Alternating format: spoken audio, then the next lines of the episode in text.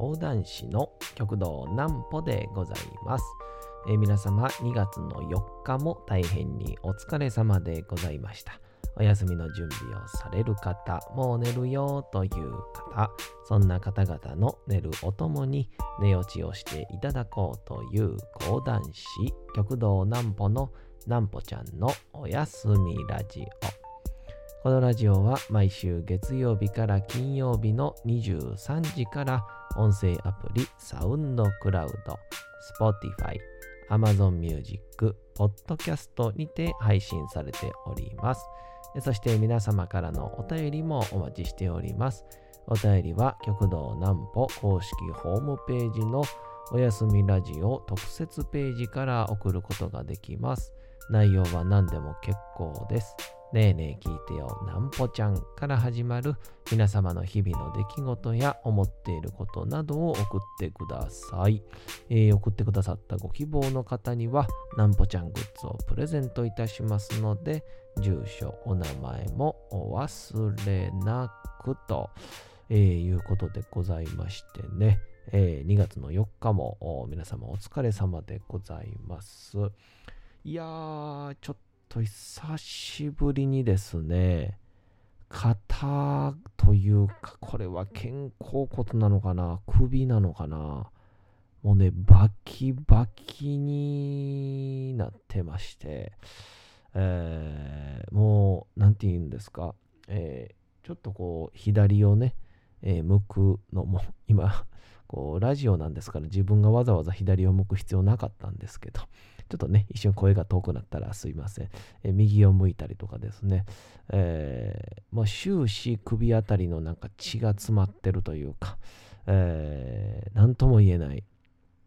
えー首の痛みに、え肩甲骨の背中の痛みに襲われております。えそんな感じですけどもね、えだから、え今日はですね、え皆さんにこの南歩がですね、29歳にして首が痛い話をお届けしたいと思います。それではこちらのコーナー行きましょう。南歩ちゃんの明日は何の日？さて、えー明日が2月の9日でございますね。さあ、2月9日もね、えー盛りだくさんでございまして、2と5で笑顔の日でございますね。ニコニコの語呂合わせにちなんで、えーボランティア団体の有志の集まりが2月5日に記念日を制定していると。え笑顔は心と体を元気にすると言われておりますが、実際に笑顔は健康面にもいい影響を与えると医学的にもデータで証明されており、えその最たる例としてはですね、笑わない人よりもよく笑う人の方が傷の治りが早いことが分かっていますと。まあでもそうですよね。だからこのまあね今この首が痛い僕が言うのもおかしいんですけどでもまあやっぱりねあの体自体もね細胞の塊ですからね、えーその細胞が生き生きとしてた方が治りも早いですしね。やっぱりね、えーだからぜひとも皆さんね、えーこうストレス的なあ溜まるものはなるべく排除するというかね、えしながら、えニコニコと笑いながらねやっていただけたらと思います。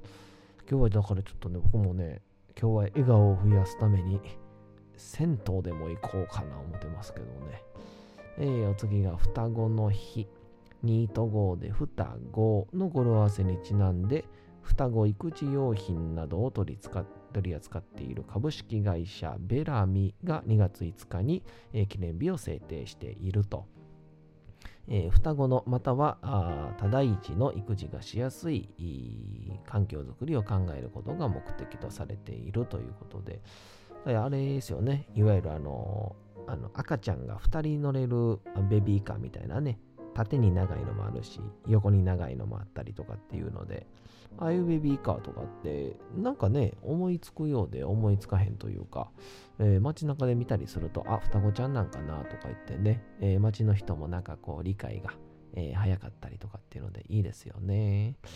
さあ、お次がプロ野球の日でございます。明日がですね、1936年の2月の5日、日本野球連盟の前身にあたる、えー、全日本職業野球連盟が結成されたことにちなんで制定された記念日です。えー、そのため、えー、職業野球連盟設立の日とも言われております。えー、職業野球が、まあ、当時行われたプロ野球選手を指す言葉だと。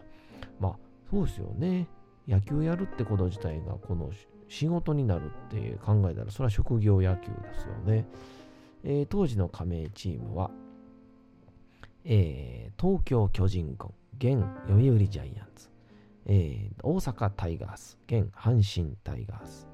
大東京軍、名古屋軍、現中日ドラゴンズ、阪急、現オリックス・バファローズ、えー、東京セネタース、名古屋シャチ軍と、う。ん、金シャチ軍ですかね、これは。えー、この下の2個はだから今はもう続いてないってことですよ。ね。東京はもう今ね、まあ、ヤクルトが今東京ヤクルトスワローズですけど、まあ言うて東京に2個もないですしね、えー、名古屋も今中日だけなんで、の7チームでした。ちなみにプロ契約第1号となった選手は、えー、東京巨人軍と契約をしていた三原治選手でした。えー、また当時の大学新卒初任給が約65円だった時代、三原選手の年俸は177円。えー、と約2.5倍以上だった、えー、高額だったということもあり、えー、職業野球に憧れる人は一気に増えていったそうですということで。そう思うと今のプロ野球もすごいですもんね。3倍どころなんて話じゃないでしょう。今回マー君が確か何年でしたっけ？2年か3年の契約で、えー、10億円とかっていうその10億円ですよ、年俸。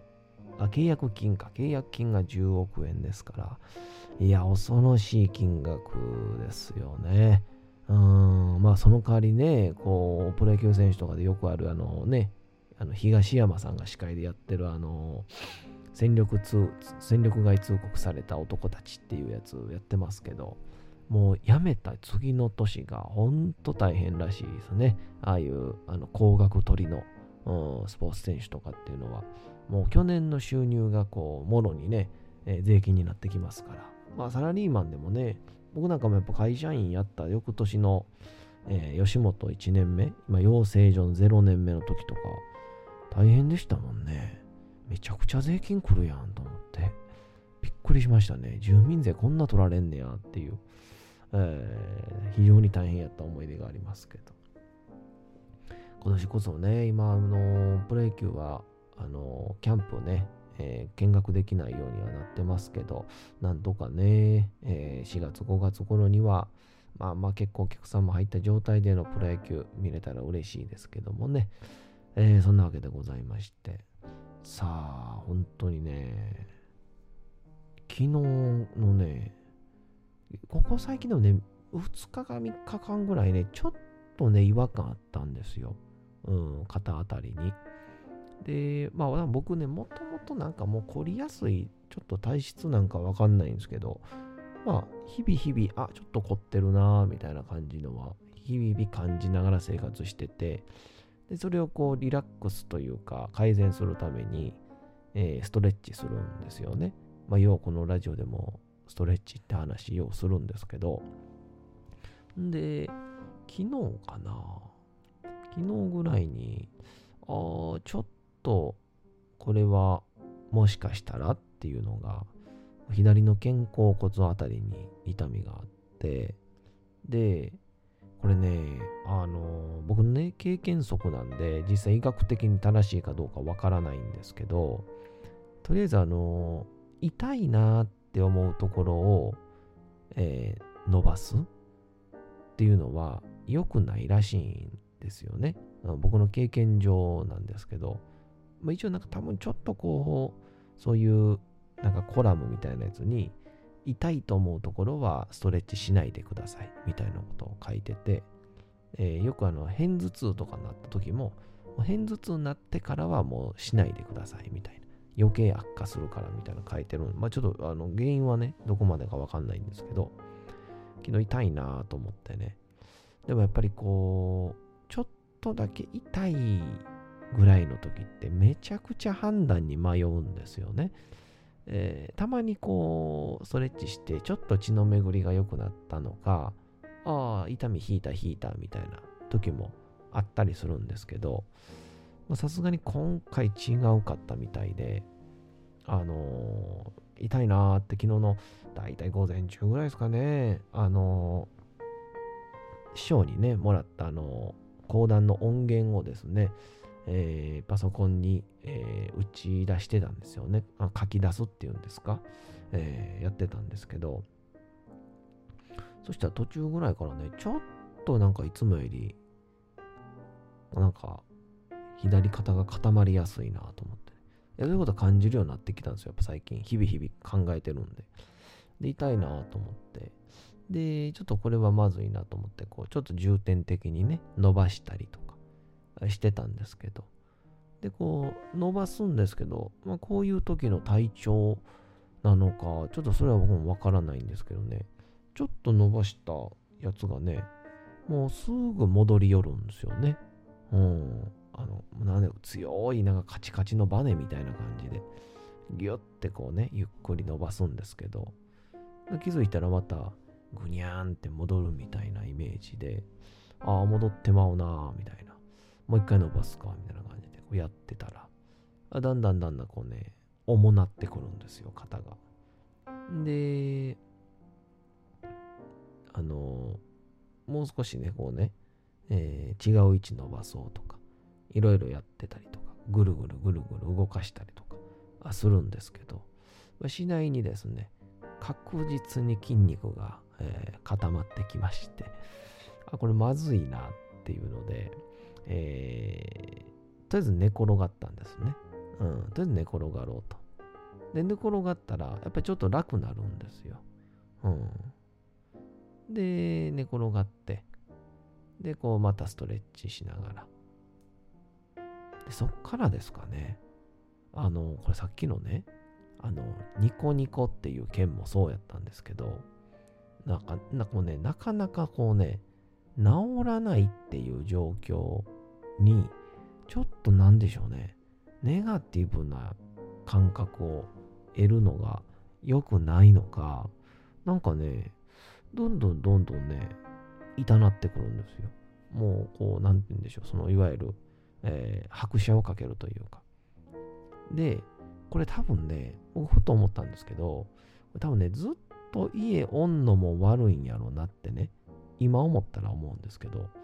ちょうどね、僕ね、昨日、おとといね、何人もなかったんですよ。その悲しいかな。もう30日、31日全部働けて最高の職業ですから、僕らみたいな職業は。その中でも全くと言って何もない日が2日間続きまして、えー、その中ってのもあったんでしょうね。外に出ないですから、まあ歩かない、ずっと座ってる、パソコンかテレビ見てる。まあそんな、こんな良くないことはないよなと。で、またあの、定期的にね、連絡来たりとか、スマホを見るじゃないですか。スマホ首ですよ。稲川淳二が CM でやってるスマホ首ですよ。ガピーンってなって。ほんで、えー、まあ多分その、ああ、何もしてないな。何もしてないのに肩が痛いな。えー、昼前のに寝転んでもうてるな、みたいな。ちょっとね、最近はあんまなかったんですけど、ちょそういうね、かすかに負い目に感じてしまうみたいな気持ちが出たのか、さらにさらにこうね、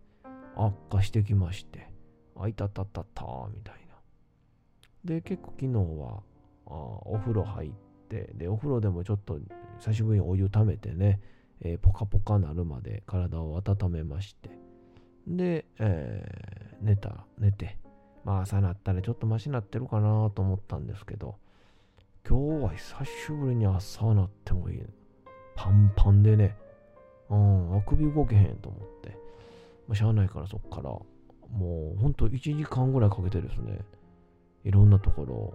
痛いけどストレッチっていう、ゆっくりゆっくりしてあげて、あなんとか体動くようになって、うん。おじいちゃんやんっていうね。もうそのもうおじいちゃんみたいな朝迎えてるやんと思って。で、まあそっからですね、えー、ちょっと、あんまり、ちょっと今日ね、午前中でこれやったらちょっと一日苛まれるなと思ったんで、えー、痛み止めをね、ちょっと飲みまして、まあ普通のあの市販のね、痛み止め。で、一応ここでね、あの皆さんにね、あの、とっておきの情報なんですけど、あの、痛み止めって、あんまと、ようさん飲んだらあかんってよう言うじゃないですか。あの、豚腹薬って。で、あれってこう、よく言われるのが、この痛み止めを飲みすぎるがゆえに効かんくなってくるっていうね、体が、なんてうんでしょう、覚えてもうて。っていうので、効かんくなるってよく言われるから、あんま飲んだらあかんみたいな。で、僕もね、今までそう思ってたんですよ。たんですけど、ついこの間、あの、もともと今は違う仕事してるんですけど、もともと薬剤師をやってたっていうね、メーカーの人と、えー、ご飯をご一緒させてもらう、飲む機会があって、で、そこで、こう、昔からちょっとやっぱ肩こりとか片頭痛とか起こしやすいタイプで、みたいな。最近問題ないんですけど、みたいな。やっぱ痛み止めとか、えー、あんま飲まないんですよね、みたいな話をこうしてたんですよ。そしたら、その、いや、あのー、ナンポさんと、あの、痛み止めは、あの、全然、もう、あの、そういう後ろにね、書かれてる、1日何回みたいな、1日何錠までみたいな、それに従ってもらったら、もう全然、もう痛い時、毎日飲んでもらって、構いませんと言ってくれて。えでもあのって痛く、あの、痛みがね、効かんくなったりするんじゃないですか？って話をしたんですけど、だからそこからね、素敵なね、歯の薬のね、すごく詳しい話をしてくれて、よく言う、あの、病院とかでね、もらう痛み止めっていうのは、どっちかというと市販よりも、まあ、効きが早いですと。で、効きが早いとか、えー、遅いとかっていうのは、いわゆる薬の量なんですっていう。でも、そう考えたら、でも、病院でもらうね、こう、痛み止めの錠剤と、まあ、いわゆるナロンエースとか、え、イブとか、ああいう痛み止め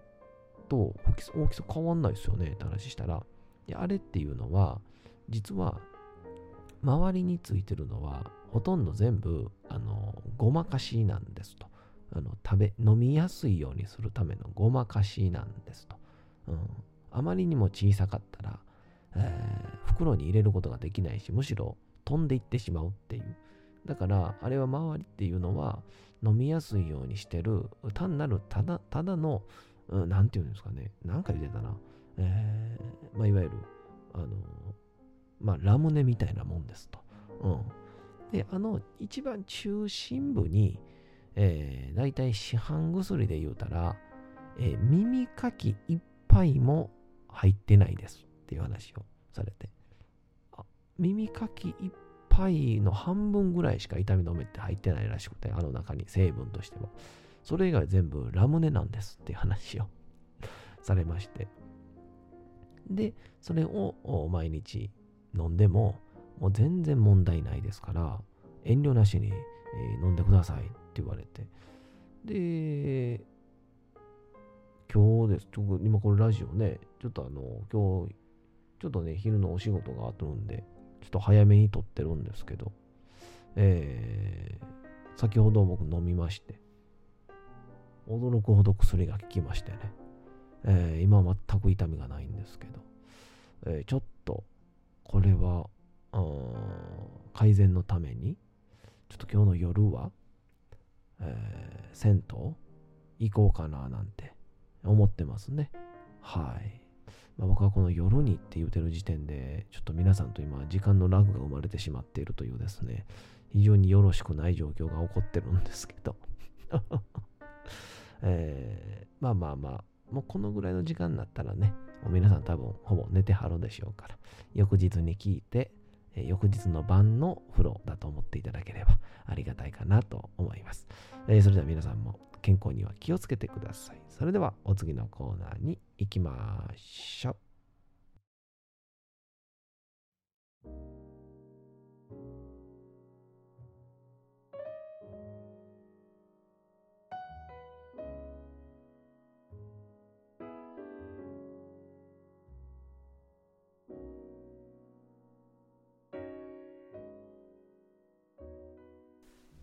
さて時刻はうとうと朗読会の時刻となりました。皆様小さい頃眠れなかった時にお父さんお母さんおじいちゃんおばあちゃんお世話になっている方に本を読んでもらった思い出はないでしょうか。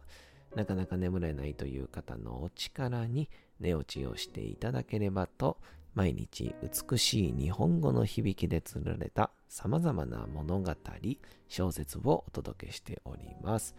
えー、さて、えー、おそらく本日で終わりになります、芥川龍之介の花でございます。えー、顎下まで垂れる長い花を持ったコンプレックスだらけの全治内具というお坊さんがですね、えー、お弟子さんがその治療方法を知ってき、えー、学んできて、見事に花が小さくなったんですが、みんなが小さくなったのになぜか、えー、クスクス笑うという状況になりました。えー、ですが、ある日突然ですね、花がちょっとこう、蒸れているという状況になっていたので、さて、えー、鼻はどうなるんでしょうか。今日がクライマックスでございます。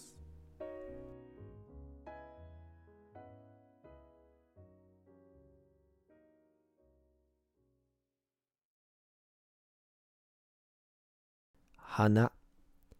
芥川龍之介。翌朝内具がいつものように早く目を覚ましてみると。寺内のイチョウや土地が一晩のうちに葉を落としたので庭は金を敷いたように明るい。塔の屋根には霜が降りているせいであろう。まだ薄い朝日にクリンがまばゆく光っている。全地内具は瞳を上げた縁に立って深く息を吸い込んだ。ほとんど忘れようとしていたある感覚が再び内具に帰ってきたのはこの時である。内具は慌てて鼻へ手をやった。手に触るものは、夕べの短い鼻ではない。上唇の上から顎の下まで、ゴルクスン余りもぶら下がっている。昔の長い鼻である。内具は鼻が一夜のうちに、また元の通り長くなったのを知った。そうしてそれと同時に、鼻が短くなった時と同じような晴れ晴れとした心持ちがどこからともなく帰ってくるのを感じた。こうなればもう誰も笑うものはないに違いない。大工は心の中でそう自分にささやいた。長い花を明け方の秋風にぶらつかせながら。さあ、こちらで、えー、芥川龍之介の花はおしまいでございますね。えー、全治内後のね、花は元に戻ったわけですけど、どうなるんですかね、この後っていうのは。これはこれでまた笑う人もいるんでしょうけどね。うん、結局はきっとそれを恥ずかしいと思っている、そのなんか気持ちの表れみたいなものがこう顔に出たりとか、所作に出て、相手が笑ってしまうみたいな、そっちにつながってるんじゃないかな、みたいな感じを僕は受けましたけどもね。で、あと、意外とどうであれ、まあ、世間の人っていうのは、あんまり自分のこと見てへんぞっていうのが、非常に大事な視点だなってのを改めてね、大人になればなるほど感じますけどもね、なんかやっぱり芥川龍之介、いろんなことを考えさせられる作品でございました。また明日からは新しい物語になります。お楽しみに。えー、さて、本日もお送りしてきました、なんぽちゃんのおやすみラジオ。改めてにはなりますが、このラジオは、毎週月曜日から金曜日の23時から音声アプリサウンドクラウド、Spotify、Amazon Music、ク、ポッドキャストにて配信をされております。そして皆様からのお便りもお待ちしております。お便りは極道南歩公式ホームページのおやすみラジオ特設ページから送ることができます。内容は何でも結構です。ねえねえ聞いてよなんぽちゃんから始まる皆様の日々の出来事や思っていることなどを送ってください。え、送ってくださったご希望の方にはなんぽちゃんグッズをプレゼントいたしますので、住所、お名前もお忘れなく。お休み配信、YouTube ともどもにチャンネル登録をよろしくお願いいたします。さあ、そんなわけで、えー、先ほど言いましたようにね、えー、僕は一旦、銭湯にですね、えー、行きたいと思います。えまた次のおそらく明日のお休みの際にはですね、銭湯に行ったお話をできるんじゃないかなとも思いますが、えー、サウナのね、話をね、したいと思います。えー、なんかいいですね。健康ほのぼのラジオになってまいりました。というわけでございまして、皆様2月の4日も大変にお疲れ様でございました。明日も皆さん、街のどこかでともどもに頑張って、夜にまたお会いをいたしましょう。なんぽちゃんのおやすみラジオでございました。おやすみなさい。すやすやすやーん。